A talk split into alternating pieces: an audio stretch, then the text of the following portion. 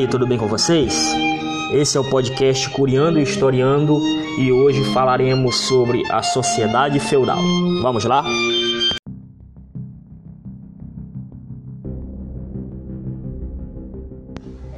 E aí, tudo bem com vocês? Para falar sobre a sociedade feudal, é necessário recuarmos um pouquinho no tempo e entendermos como se formou a Europa Ocidental com o fim do Império Romano do Ocidente. Vários foram os reinos germânicos que se formaram a partir do século VI Cristo. Contudo, apesar desses vários reinos germânicos, apenas um teve sua história marcada pelo desenvolvimento mais longo, mais amplo. E esse reino foi o Reino Franco. O Reino Franco, a partir do século VI, passou a conquistar vários outros reinos germânicos e acabou formando um território bastante grande. E é justamente esse reino franco que vai esboçar ou iniciar o desenvolvimento do que mais tarde chamamos de feudalismo. Porém, a história dos francos, ela não é marcada propriamente dita pela, que, pela questão de ser um reino. Inicialmente, os francos, os francos formavam uma tribo e com o passar do tempo, essa tribo foi se modificando e ganhou a conotação, ganhou a característica de um reino centralizado. E foi ao longo dos séculos 6 e 7 que muitos desses reis francos passaram a se converter ao cristianismo e se aliaram, logicamente, à Igreja Católica. Essa aliança acabou se fortalecendo com a luta entre os francos e os muçulmanos. Vale lembrar que o século VII é marcado por uma expansão bastante expressiva dos muçulmanos pela Europa, e foram os francos que que entraram em guerra contra os muçulmanos, contra os árabes e de certa forma barraram o avanço árabe-muçulmano na Europa. E foi nesse momento em que a aliança entre os cristãos da Igreja Católica e os francos se tornou bastante forte. Entre os reis francos, se destacou Carlos Magno, que governou por longos 46 anos. Esse governo foi marcado pela conquista de vários outros reinos e tribos germânicas.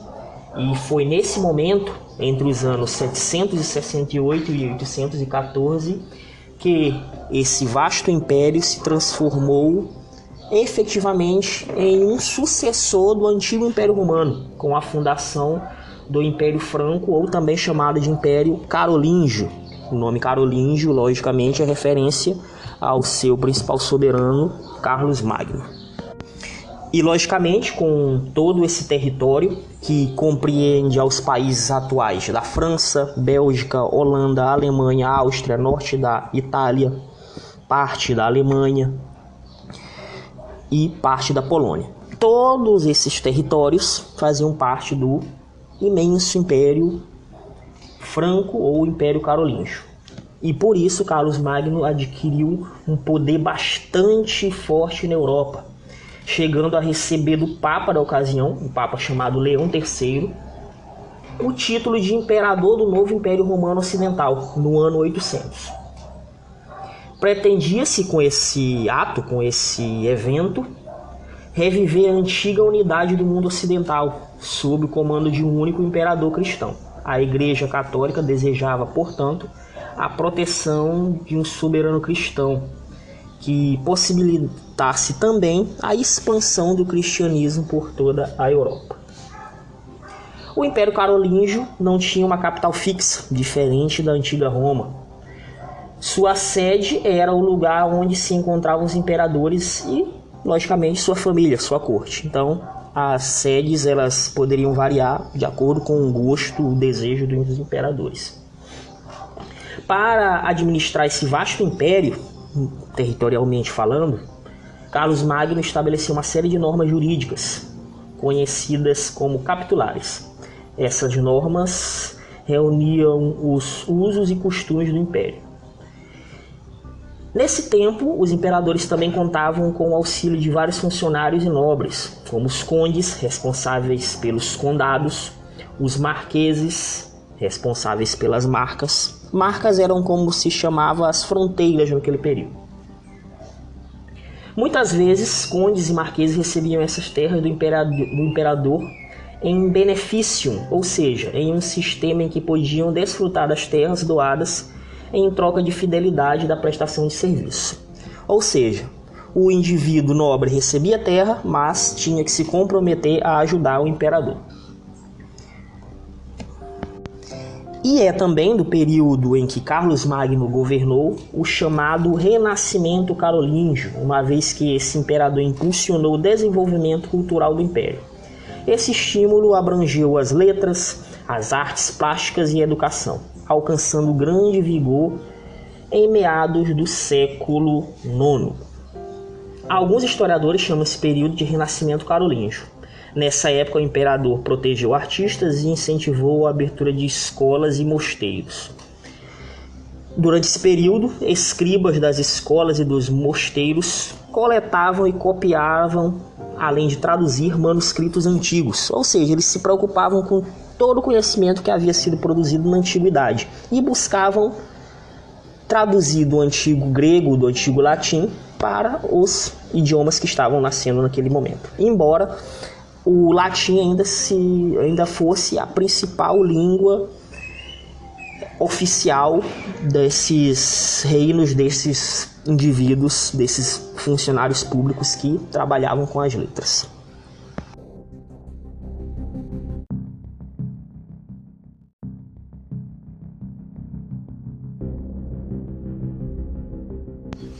E logicamente, todo esse vasto império não era fácil de ser administrado. E alguns dos imperadores não tiveram a mesma habilidade de Carlos Magno. E assim, com a morte de Magno em 814, seu filho Luís I assumiu o poder. Apesar de não ter a mesma habilidade de Magno, Luís I conseguiu de certa maneira manter esse vasto império coeso. Porém, com a morte de Luís em 840, seus três filhos, Carlos, Luís e Lotário, passaram a disputar o poder, travando um desgastante conflito interno, um conflito que minou toda a antiga força do Império Carolíngio. Pelo Tratado de Verdun, assinado em 843, esses três filhos decidiram dividir o vasto território. A divisão do poder real entre os filhos de Luís I foi acompanhada de crescente independência e autonomia dos administradores locais. Ou seja, aqueles indivíduos, os marqueses, os condes, acabaram tendo a sua autonomia sendo elevada em virtude principalmente dos conflitos que o governo central estava passando. E a partir do século IX, depois de um longo período sem invasões externas, o território da Europa Ocidental começou a sofrer novos ataques nas frentes leste, norte e sul. Do leste chegavam os húngaros. O norte sofreu a invasão dos vikings e o sul foi ocupado por muçulmanos. Ou seja, essas três frentes de batalha também acabaram desgastando o reino. Uma vez que esse reino restava bastante desgastado e logicamente dividido, a insegurança foi bastante grande, uma vez que não havia mais um exército unificado para defender esse território.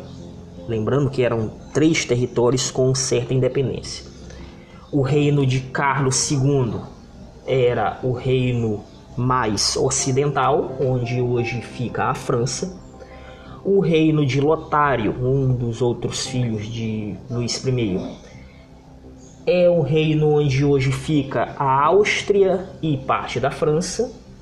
E o reino de Luís o Germânico é onde fica atualmente a Alemanha e parte da Áustria também. Ou seja, o grande reino, grande império carolíngio foi dividido e essa divisão ocasionou uma maior fraqueza para a defesa dos invasores e com a crescente invasão de povos rivais, a insegurança foi bastante grande e muitos europeus buscaram novas formas de se proteger, refugiando-se nos campos.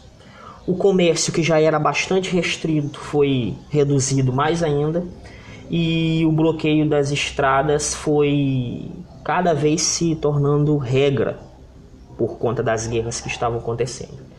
E essas condições, dificuldade de comércio, medo crescente das invasões e a ausência de um governo centralizado fez com que a vida das pessoas e a vida da sociedade como um todo fosse transformada e é nesse momento que o feudalismo ou seja, um modo de vida mais agrário, mais rural, começou a surgir. Lembrando que essas são transformações de longa duração.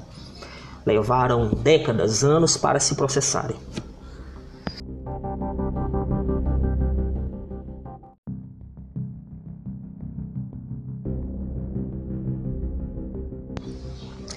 E assim iniciava-se um novo sistema político, econômico e social chamado de feudalismo.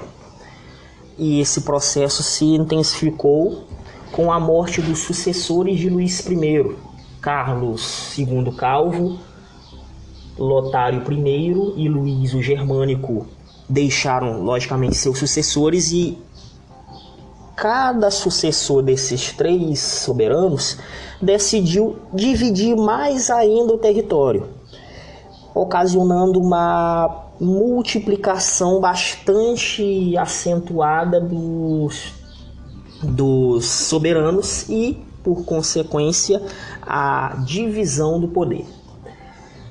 Assim inicia-se o processo do feudalismo os historiadores é, elaboraram para entender esse momento o conceito de feudalismo.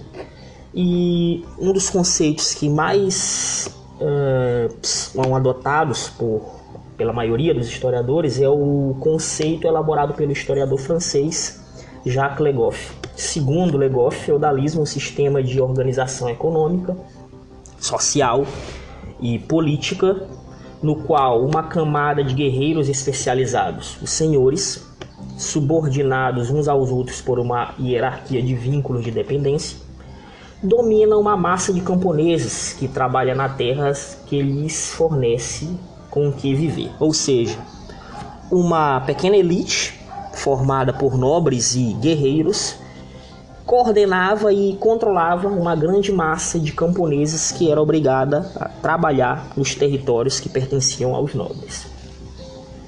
Embora o feudalismo tenha sido um sistema que caracterizou diversas regiões da Europa Ocidental, especialmente, as suas características foram resultado de uma longa transformação de um longo processo histórico que mesclou elementos da antiga Roma com elementos germânicos.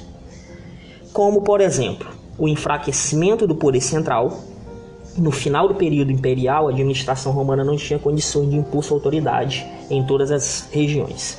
E esse enfraquecimento, enfraquecimento que também passou o Império Carolíngio, conduziu à ampliação do poder local dos grandes proprietários de terra. Ou seja, cada pequeno proprietário de terra, cada pequeno representante do imperador assumiu e tomou para si grande poder. Outra característica importante foi o colonato, sistema de trabalho servil que se desenvolveu com a crise do Império Romano, quando escravos e plebeus empobrecidos passaram a trabalhar como colonos em terras de um latifundiário. O proprietário oferecia terra e proteção ao colono, recebendo do colono o rendimento de seu trabalho, ou seja, era uma troca. O colono trabalhava e se protegia na terra do senhor, e o senhor, logicamente, recebia em troca o trabalho.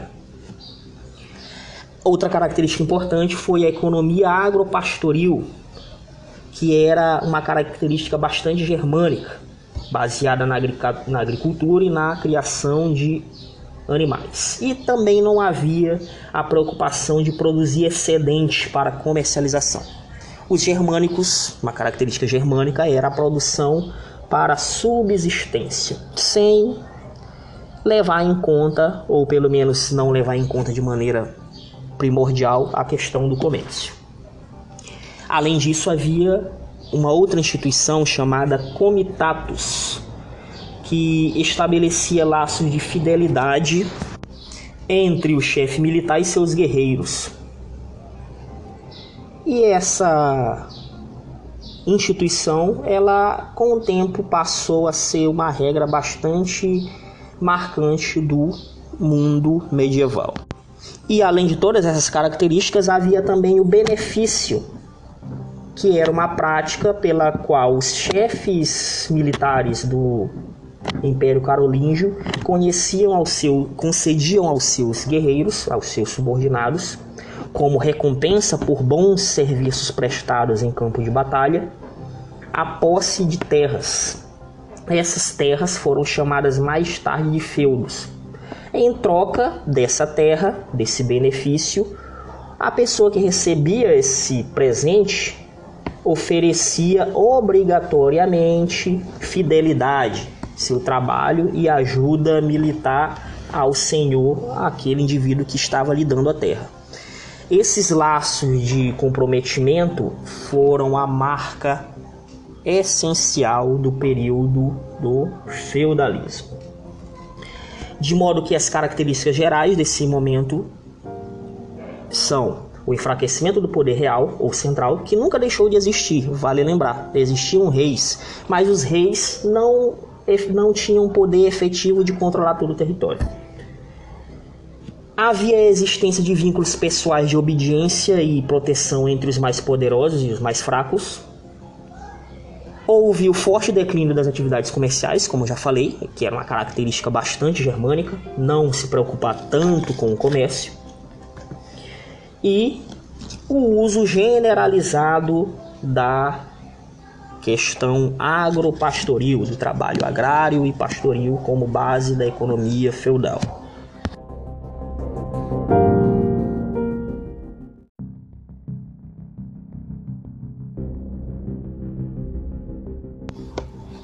Assim nascia, oficialmente, digamos assim, a sociedade feudal, que, segundo o bispo francês Adalberon de Laon, era dividida em três ordens ou grupos principais: os nobres, o clero e os servos. A nobreza, chamada de belatores, que era uma palavra latina que significa guerreiros, representava a ordem dos que tinham a terra e que se decidiam basicamente as atividades militares. Em tempos de paz, as atividades favoritas da nobreza era a caça e os torneios esportivos, que serviam de treino para a guerra. A segunda ordem era a do clero ou a dos oratores, palavra latina que significa rezadores ou oradores representava a ordem dos membros da igreja, destacando-se os dirigentes superiores, como bispos, abades e cardeais. E, por fim, havia os trabalhadores, os laboratores, palavra latina também, que tem o significado de trabalho. Compunha uma ordem heterogênea. Esse era um grupo composto basicamente pela população camponesa, os camponeses, os servos, que realizavam os trabalhos necessários à subsistência da sociedade.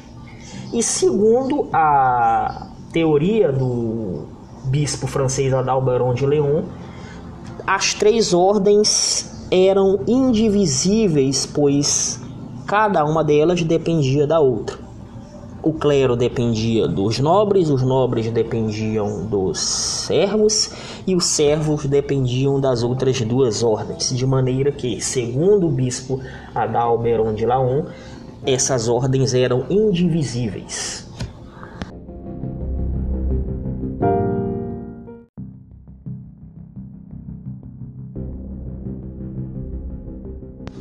E como falamos anteriormente, a economia feudal era voltada predominantemente para a questão agrária e pastoril.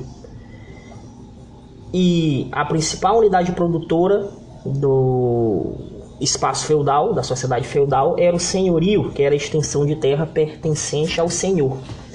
E o trabalho prioritário era a servidão dos servos.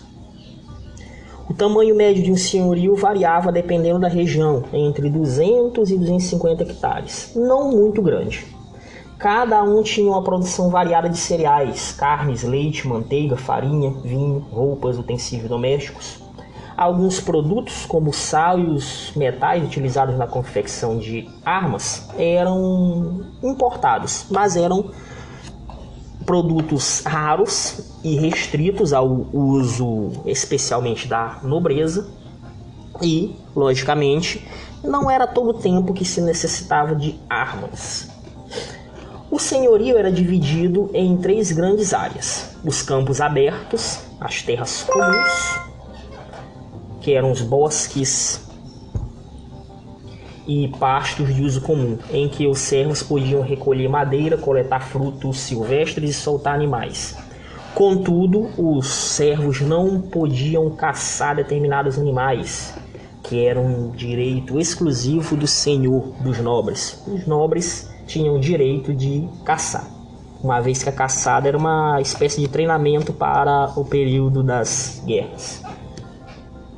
Haviam também as reservas senhoriais, que eram terras exclusivas do senhor feudais e eram cultivadas alguns dias das semanas pelos servos para cumprir a obrigação devida ao senhor. Tudo o que era produzido nas terras do senhor pertencia ao senhor. Além dos campos abertos e dos campos pertencentes ao senhor, existiam os mansos servis, ou as terras utilizadas pelos servos.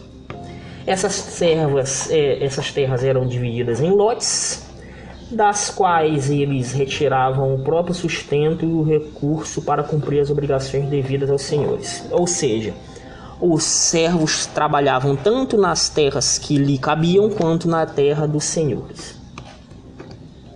A economia feudal, contudo, não era exclusivamente agrária, também havia comércio e artesanato. Era restrito, logicamente, mas existia. Praticava-se comércio nas feiras locais, onde os camponeses costumavam trocar seus excedentes de produção por artigos produzidos no artesanato urbano. Ou seja, era muito possível que um camponês trocasse leite, por exemplo, por sandálias ou roupas. Era uma prática não tão incomum no período do feudalismo.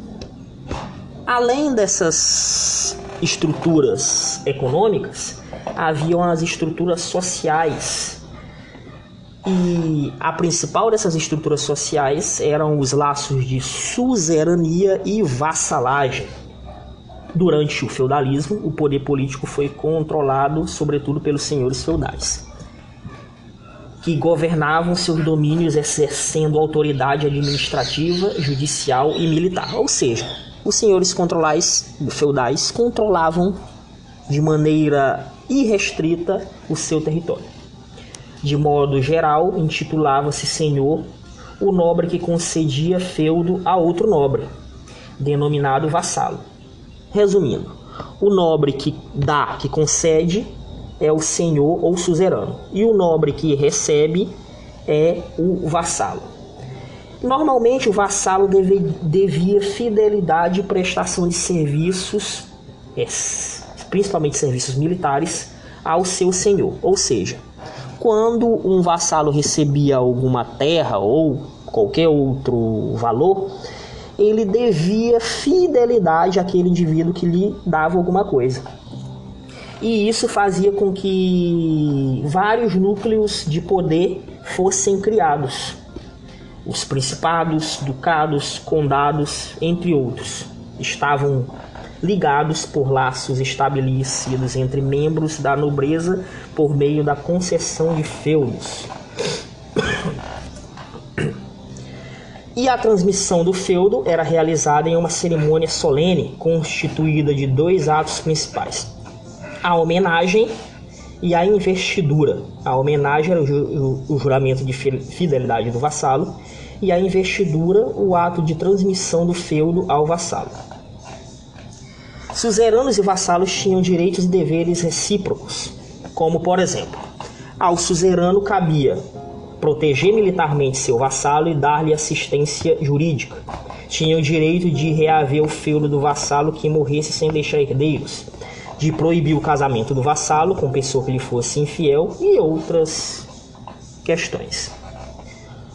Já o vassalo tinha o dever de prestar serviço militar ao suzerano, libertá-lo caso ele fosse aprisionado por inimigos, comparecer ao tribunal presidido por um suzerano toda vez que fosse convocado, entre outras obrigações. Recebia também a proteção militar de seu suzerano, ou seja, era uma relação baseada na ajuda mútua. E além dessas obrigações entre nobres, vassalos e suzeranos, que eram duas categorias compostas pelos nobres, haviam as obrigações que eram estabelecidas entre os senhores e os servos, entre os senhores e os camponeses. A relação servil também envolvia uma série de obrigações do servo para com o seu senhor, pagas em forma de trabalho e de produtos. Entre elas destacavam-se as seguintes: Primeira delas, a corvéia, que era a obrigação do servo de trabalhar alguns dias na semana nas reservas senhoriais, ou seja, a obrigação do servo de trabalhar na terra do Senhor. Esse trabalho poderia ser realizado na agricultura, na criação de animais, na construção de casas e outros edifícios ou benfeitorias para o Senhor. Havia também a talha obrigação servil de entregar parte da produção agrícola ou pecuária ao senhor feudal. Daí o termo talhar, cortar, ou seja, era uma prática de dividir o que pertencia ao servo com o seu senhor. E além destas contribuições, digamos assim, havia a banalidade, que era uma taxa devida ao senhor pela utilização de equipamentos instalados no senhorio, ou seja, o camponês, o servo, tinha a obrigação de pagar pelos equipamentos utilizados, celeiros, fornos, moinhos, dentre outros equipamentos. Ou seja, o trabalho era bastante extenuante, normalmente de segunda a sábado, e era um trabalho que se dividia entre a produção agrícola para seu consumo dos servos e também o trabalho realizado na terra dos senhores feudais. De modo que foi um sistema político e econômico que perdurou por longos anos e só teve sua crise anunciada, digamos assim, no evento que ficou conhecido como Baixa Idade Média. Mas isso será tema para o nosso próximo podcast. Até a próxima.